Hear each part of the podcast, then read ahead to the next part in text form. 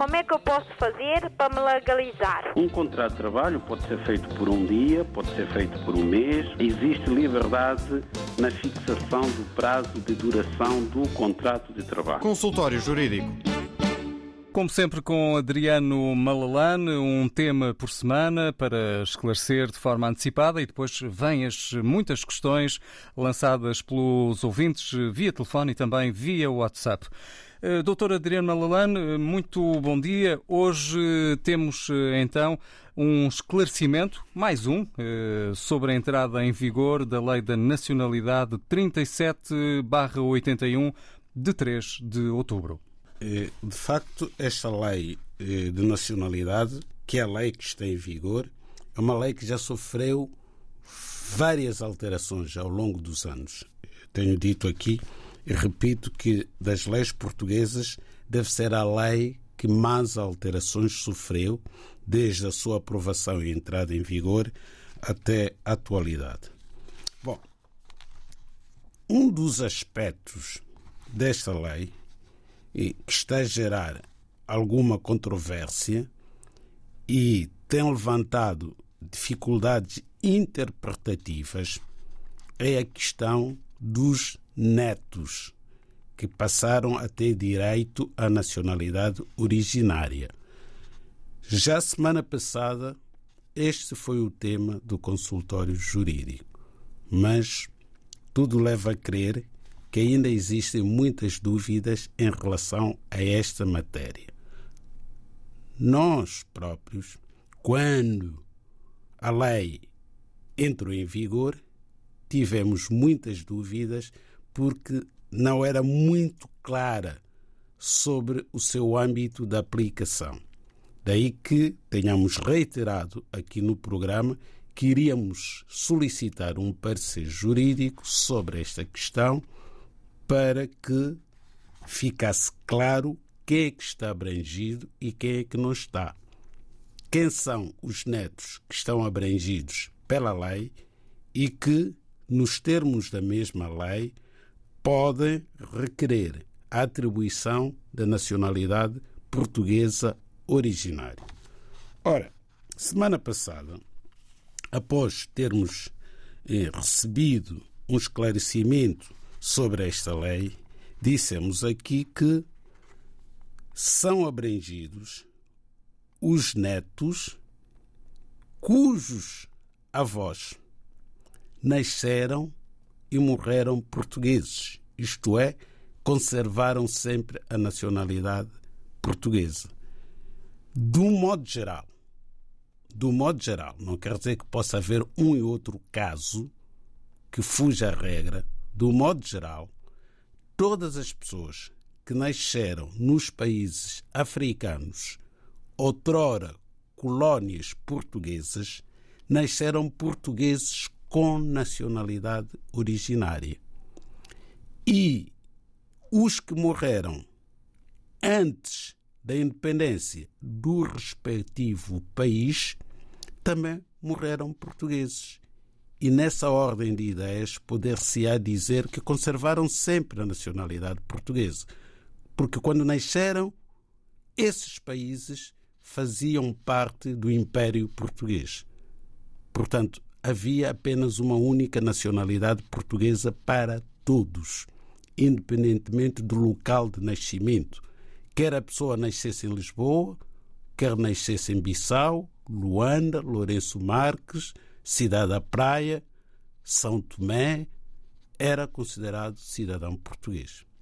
Ora, esses avós que nasceram e morreram como cidadãos portugueses deixaram filhos. Para serem considerados avós, é que deixaram filhos e netos.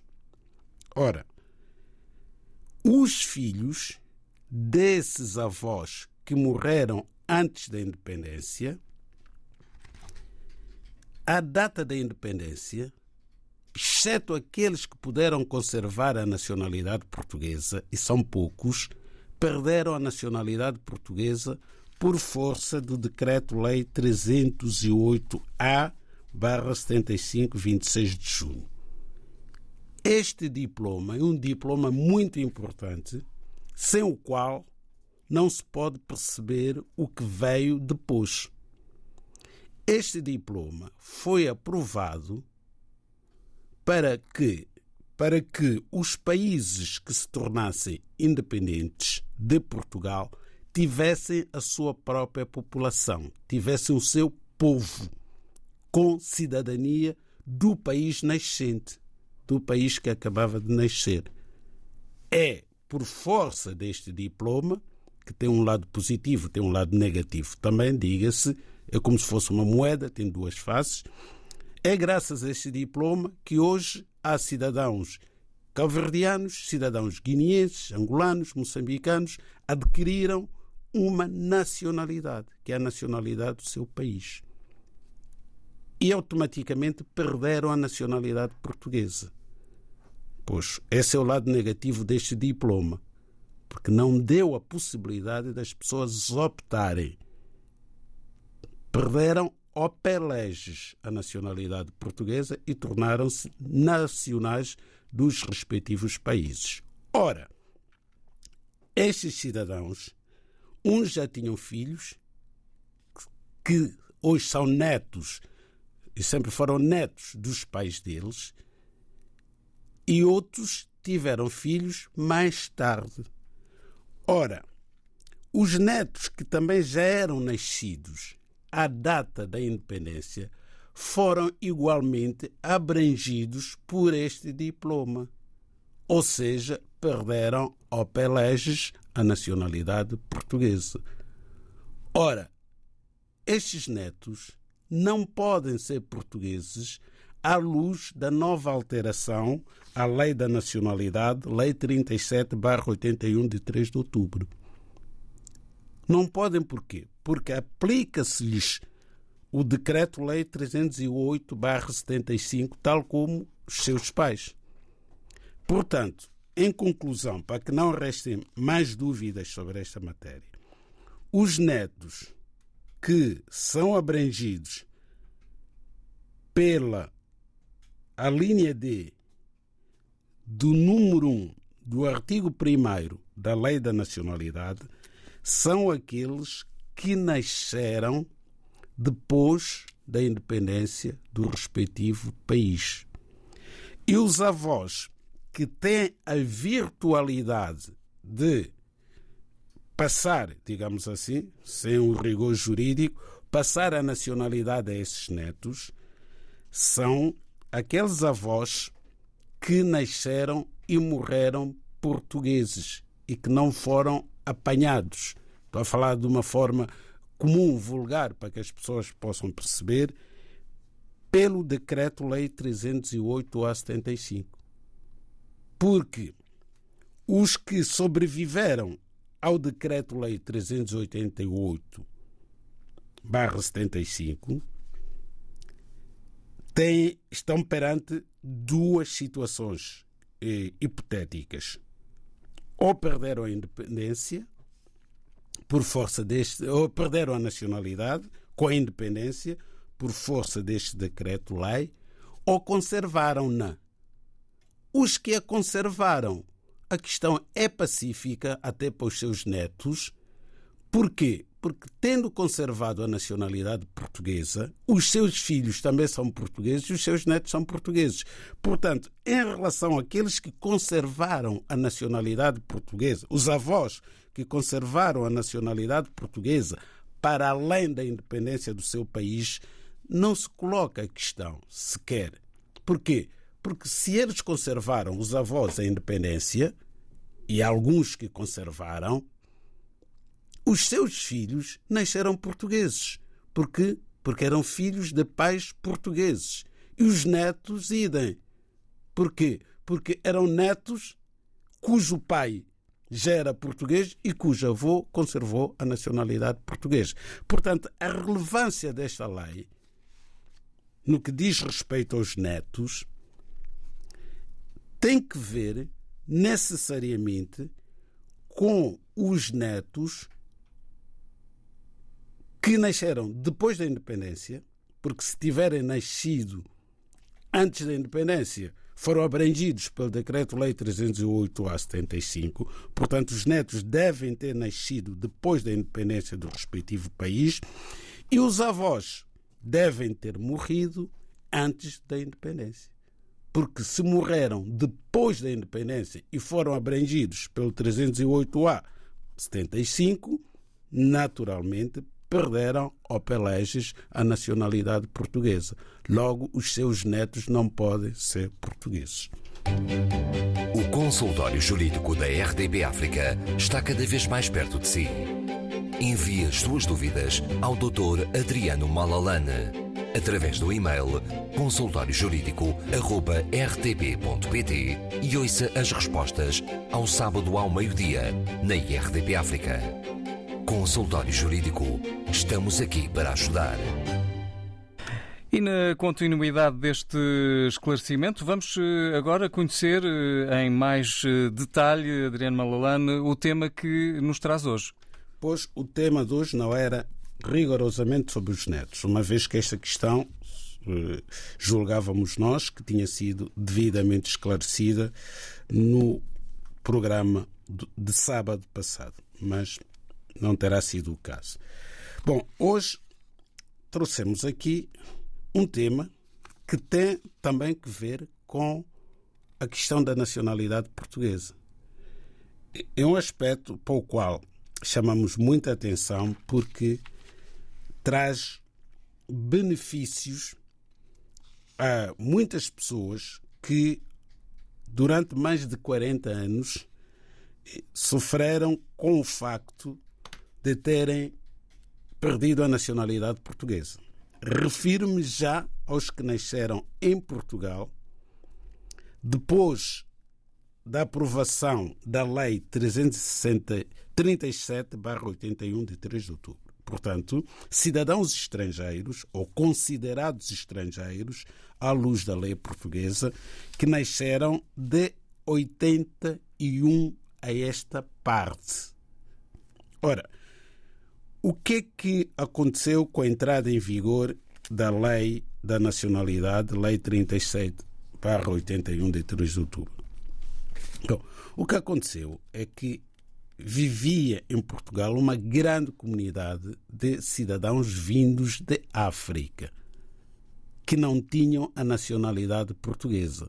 Grande parte deles perderam-na com a independência do respectivo país sobretudo cidadãos de Cabo Verde, a maioria, alguns da Guiné, poucos de Angola e Moçambique e São Tomé. Ora, estes cidadãos que viviam em Portugal, ao terem filhos, os filhos foram considerados estrangeiros por aplicação desta lei, porque exigia que, para que os filhos fossem portugueses, um dos progenitores já residisse em Portugal há pelo menos seis anos com autorização de residência. Só assim é que os filhos que nasceram depois da entrada em vigor desta lei poderiam ser portugueses. Mas esta disposição, que era bastante gravosa, teve várias consequências. A primeira, de facto, foi só permitir o acesso à nacionalidade portuguesa àqueles cujos progenitores já se encontravam a viver, pelo menos um deles, há seis anos com autorização de residência válida. Mas por desconhecimento dos serviços, houve muitas crianças que nasceram e que foram consideradas portugueses, porque foram registadas nas conservatórias do registro civil aqui em Portugal e não foi averbado no respectivo assento que os pais eram de nacionalidade estrangeira. Houve centenas, se não milhares mesmo, de crianças, filhos de cidadãos africanos, que nasceram e ficaram convencidos, e bem, porque nada dizia na sua certidão de nascimento que não eram portugueses. Quando chegou a idade de ir para a escola, os pais foram às conservatórias e emitiram o bilhete de identidade Era amarelo, sim. Amarelo de cidadão português. E os jovens foram para a escola, estudaram, alguns fizeram o serviço militar obrigatório como cidadãos portugueses. Até que um dia a Conservatória dos Registros Centrais, depois de uma análise mais aprofundada dos processos de nacionalidade, chegou à conclusão que estes jovens já não eram portugueses. E foi-lhes retirada a nacionalidade portuguesa opeleges, como já tinha acontecido em 75 com os seus pais, com o agravante de que eles se encontravam em Portugal, tinham nascido em Portugal e ficaram apátridas. Muitos deles foram aconselhados a ir aos países de nacionalidade dos seus pais porque supostamente eram cabo-verdianos, eram guineenses, eram angolanos quando nunca tinham estado nesses países. Nasceram aqui, foram-lhes dados os documentos portugueses, sempre estiveram de boa fé, os seus pais, eles, criança, nem se coloca a questão de terem estado ou não de boa fé, os pais estiveram de boa fé e, e assim perderam a nacionalidade portuguesa. Ora, entrou em vigor, como os nossos ouvintes devem saber, uma lei em 2020 a Lei Orgânica 2-2020, de, 9, de 10 de novembro, esta lei veio alterar algumas disposições da Lei da Nacionalidade. Veio dizer que serão portugueses, salvo se declararem que não o pretendem, os filhos de estrangeiros nascidos em Portugal, em que pelo menos um dos progenitores aqui resida legalmente, ou ainda que a residência do progenitor em Portugal não seja legal, se existir de facto há pelo menos um ano. Portanto, é uma lei de 2020 que veio dizer que, aliás, até vai muito mais longe. A lei praticamente impõe a nacionalidade portuguesa a quem nasce em Portugal, filho de estrangeiros que estão a viver há, pelo menos um ano diz que é português, a menos que declare que não quer ser português. Está a ver? No passado, as pessoas declaravam que queriam ser portugueses e não era aceita essa declaração porque supostamente não reuniam os requisitos de tempo de residência legal de seis anos, que depois passou para cinco. Esta lei de 2020 praticamente vem impor a nacionalidade portuguesa às crianças. E ainda bem, não estou aqui a criticar, ainda bem. Ora, ficou aqui uma questão que não foi explicada pela lei, porque a lei tem que ser interpretada, não tem que ser explicativa. A lei é normativa, não explicativa. Não explicou os efeitos que esta lei tinha sobre aquelas crianças que já tinham nascido antes da sua entrada em vigor.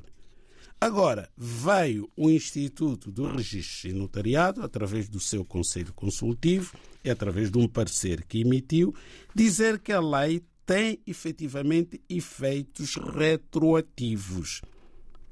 E o Ministério da Justiça também confirmou esta informação da retroatividade da lei de 2020, o que permite o quê? Permite que pessoas que nasceram depois da entrada em vigor desta lei de 81 e que hoje não são cidadãos portugueses possam chegar à conservatória e averbar a nacionalidade portuguesa originária desde que provem que a data do seu nascimento, algures nos anos 80, 90, 2000, os seus pais já residiam em Portugal há pelo menos um ano. Isso é uma excelente notícia. É uma boa notícia, sem dúvida. Vamos eh, continuar no consultório jurídico e também, naturalmente, com a sua participação, com as suas dúvidas e pedidos de esclarecimento. É para isso que está aqui o consultório jurídico de portas abertas. com o Dr. Adriano Malalane, eh, com linhas disponíveis o 21 382 0022, o 21 382 0023, também o 21 382 0068. E pode também utilizar em alternativa o nosso número WhatsApp com a sua mensagem áudio 96 712 5572. O consultório jurídico da RDB África está cada vez mais perto de si. Envie as suas dúvidas ao Dr. Adriano Malalane através do e-mail consultóriojurídico.rtp.pt e ouça as respostas ao sábado ao meio-dia na RDP África. Consultório Jurídico. Estamos aqui para ajudar. O ouvinte Adérito está na cidade da Praia, em Cabo Verde. Muito bom dia, Adérito. Vamos ouvir a sua questão dirigida ao consultório jurídico. Muito bom dia, doutor Adriano Malan. Sim, sim, sim, muito bom dia, senhor Adérito. Ah, tudo bem. Como está aí em Cabo Verde? Ah, está tudo bem, graças a Deus. Tudo Então- bem, tranquilo, doutor. Vamos às questões, por favor. Ah, doutor, é, é o seguinte. Ah, grosso modo, o doutor já deu, já deu ah, a, a- explicação. Mas eu continuo com, com al- al- algumas dúvidas relativamente à questão dos netos que nasceram depois e antes das independências. É o meu caso. Eu nasci em 1963. O meu avô faleceu em 1971. Ah, portanto, eu queria saber, no meu caso em concreto, ah, se tenho direito ou não de pedir ah, a nacionalidade portuguesa, tendo em conta o decreto-lei número 26 de, 2020, de 2022, de 18 de março, que o doutor conhece, já falou sobre ele e, e basta vezes, né? que retirou a tal expressão nascido no estrangeiro, no estrangeiro. Já não há aquela expressão nascido no estrangeiro, estrangeiro. Adérito, muito obrigado por ter vindo desde a cidade da Praia, em Cabo Verde. O Dr. Adriano Malalano já irá responder à sua questão. Um abraço para a cidade da Praia. E agora vamos com o Francisco Santos, ele também levanta a sua dúvida. Eu sou Francisco Santos, sou angolano. Eh, muito bom dia, antes de mais. Eh, Doutor Malalana, eh, o meu pai morreu antes da independência da Angola, em 1975. Eh, ele manteve a nacionalidade, como o doutor explicou, e já se averbou o assento do, do, do óbito no assento de nascimento. É, pergunto, é necessário também trazer o, o, o boletim de óbito eh, eh, juntar-se o nascimento do nascimento dele enviarmos para Portugal na, nos registros centrais? Esta é a pergunta do Francisco Santos. Vamos juntar mais uma. Eh, É a Hélia Coimbra que está também a colocar aqui uma questão ao Dr. Adriano Malalano. Muito bom dia, Hélia. Bom dia, bom dia, doutor, bom dia. A minha pergunta é o seguinte: o meu primo ficou com a nacionalidade portuguesa através do artigo 308A barra 75. Ele já é falecido. Entretanto, tem netos menores que nasceram em Luanda e vivem neste momento em Luanda porque não são portugueses. Será que têm hipóteses de ser portugueses? Esta é a pergunta da Hélia Coimbra. Muito obrigado. E agora o Dr. Adriano Malalane irá responder de uma só vez a estas três questões. Em primeiro lugar, a questão do Adérito Semedo de Cabo Verde. Curiosamente, as três questões têm todas a ver com a questão da nacionalidade portuguesa para os netos de cidadãos portugueses. O senhor Adérito, eh, que é cidadão cabo-verdiano, nasceu em 1963 em Cabo Verde, portanto foi abrangido pelo Decreto-Lei 308-A-75 de 25 de junho no sentido de ter perdido a nacionalidade portuguesa, por força desse artigo, porque já era nascido à data da independência de Cabo Verde. Se não me engano, foi a 7 de julho de 1975. Portanto, ao dar-se a independência de Cabo Verde, o senhor Adérito, tal como o seu pai, muito provavelmente, certamente, perderam a independência, a, a nacionalidade portuguesa por aplicação deste decreto-lei. Significa que não tinham ascendentes naturais de Portugal, da metrópole. Todos os seus ascendentes eram naturais de Cabo Verde, quer pela linha paterna, quer pela linha materna. Logo, o senhor Adérito, embora seja de facto neto de cidadão português que conservou a nacionalidade portuguesa porque faleceu em Cabo Verde em 1971, portanto, antes da independência de Cabo Verde, ele próprio, como neto, falta-lhe o requisito necessário para invocar o facto do avô ter falecido português para poder beneficiar da linha D do artigo 1 da Lei da Nacionalidade. Portanto, é o, não pode ser português como neto pelo facto de ele próprio ter sido abrangido pelo Decreto-Lei 308-A de 75. Quanto ao Sr. Francisco Santos, cidadão angolano, o pai eh, do Sr. Francisco Santos eh, morreu antes da independência de Angola. Mas mas conservou a nacionalidade portuguesa.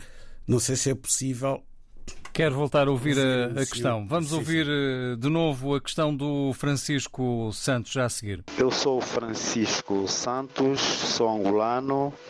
É, muito bom dia, antes de mais. É, Doutor Malalana, o meu pai morreu antes da independência da Angola, em 1975 eh, ele manteve a nacionalidade, como o doutor explicou, já se averbou o assento nascimento, do, do, do óbito no assento de nascimento.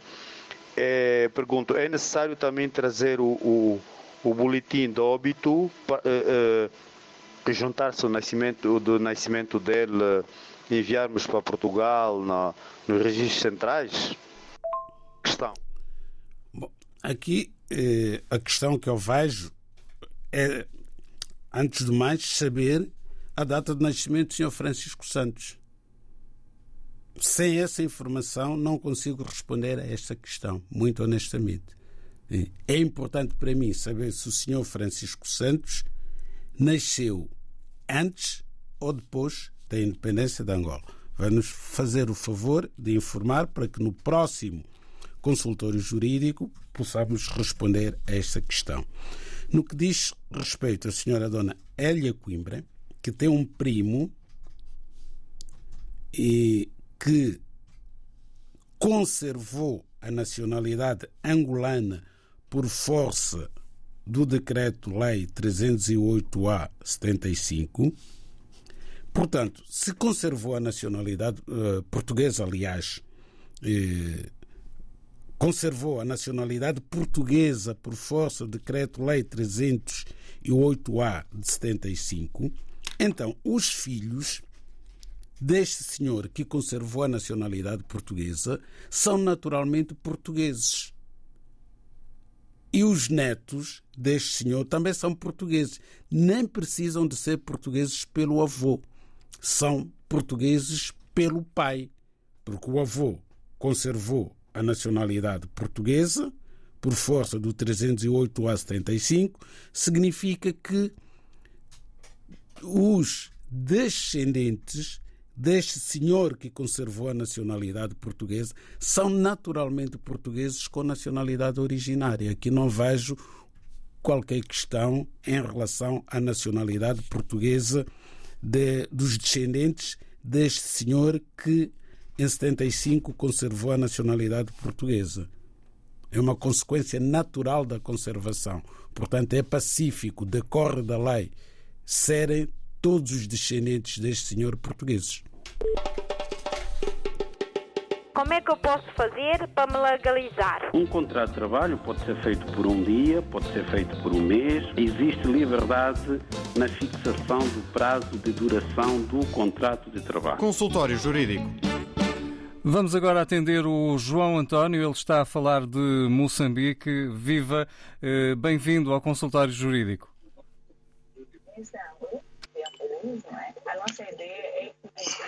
Boa tarde. Eu gostaria de saber como que um empregador eh, desconta para o empregado que não tem contrato escrito.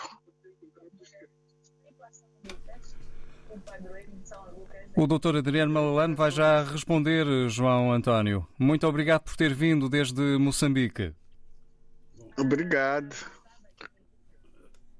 Uma questão aqui que o senhor João António pode nos esclarecer. Qual é o país onde empregador e trabalhador se encontram, não é? Trabalhador se encontram, não é? Trabalhador se encontram, não é? O João António está a falar-nos de Moçambique, certo? Sim, sim. É de Moçambique, sim, confirma-se. Muito obrigado. Bom, eh, não temos aqui eh, a lei de trabalho de Moçambique, mas muito provavelmente não deve ser diferente da lei portuguesa e a ser igual em matéria do contrato de trabalho de dir-se-á que não é obrigatório a existência de um contrato escrito para que haja uma relação de natureza laboral. E o facto do contrato não ser escrito, ser um contrato verbal, nunca pode prejudicar a inscrição do trabalhador no Instituto da Segurança Social. Porquê? Porque a lei do trabalho, o Código de Trabalho, vem dizer que o contrato de trabalho pode ser formal, escrito, ou pode ser um contrato meramente verbal, desde que haja a prestação de serviço, não é, de natureza laboral a um empregador e esse mesmo empregador pague um salário mensal ao seu trabalhador, estamos perante uma relação de trabalho, independentemente de haver ou não contrato de trabalho. Logo, como as leis, o sistema jurídico é harmonioso, não pode a lei da Previdência Social, portanto, que rege as instituições de Previdência Social, exigir como condição para a inscrição do trabalhador na Segurança Social, a fim de beneficiar da reforma no futuro e, e de, outras, e de outros benefícios, não pode exigir um contrato escrito.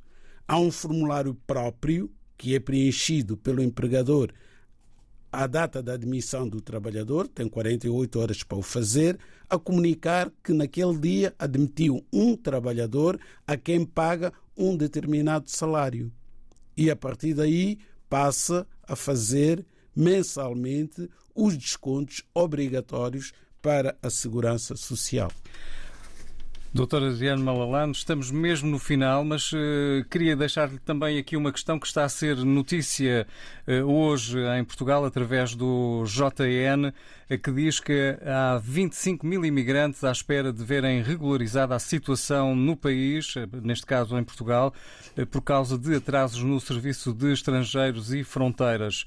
Uh, portanto, uh, é uma dificuldade uh, em, na obtenção também de documentos que está cada vez mais difícil para estes imigrantes que estão em Portugal também para arranjar emprego. Como é que comenta muito brevemente esta situação? Da seguinte forma: se o que está-se a passar no CEF com os cidadãos estrangeiros, que são os utentes do CEF, estivesse a passar-se com os cidadãos portugueses, esta questão já teria ido ao Parlamento e teria exigido que o ministro da tutela explicasse porque que os serviços do CEF não funcionam, não informam e há pessoas desesperadas, pessoas que residem legalmente em Portugal, têm os títulos caducados, não há vaga para renovarem os seus títulos. A renovação automática, que seria a solução, também não está a funcionar. E o tempo médio de espera também é denunciado hoje no Jornal de Notícias eh, para uma entrevista é de cerca de dois anos. Dois anos. Dois anos. Dois anos. A pessoa faz a sua manifestação de interesse e pode ficar dois ou mais anos para ser chamado para obter autorização de residência. Nesses dois anos, há muitas vicissitudes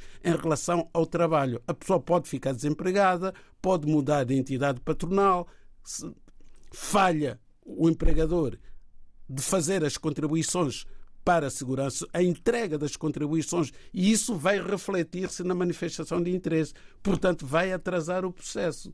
Se a pessoa entrar no fundo de desemprego, isso acontece todos os dias, e essas pessoas nem entram no fundo de desemprego, porque não obstante descontarem para a segurança social, uma vez que não têm autorização de residência, não beneficiam dos descontos que fazem. Portanto, são dramas que se vivem neste país por causa do mau funcionamento do Serviço de Estrangeiros e Fronteiras.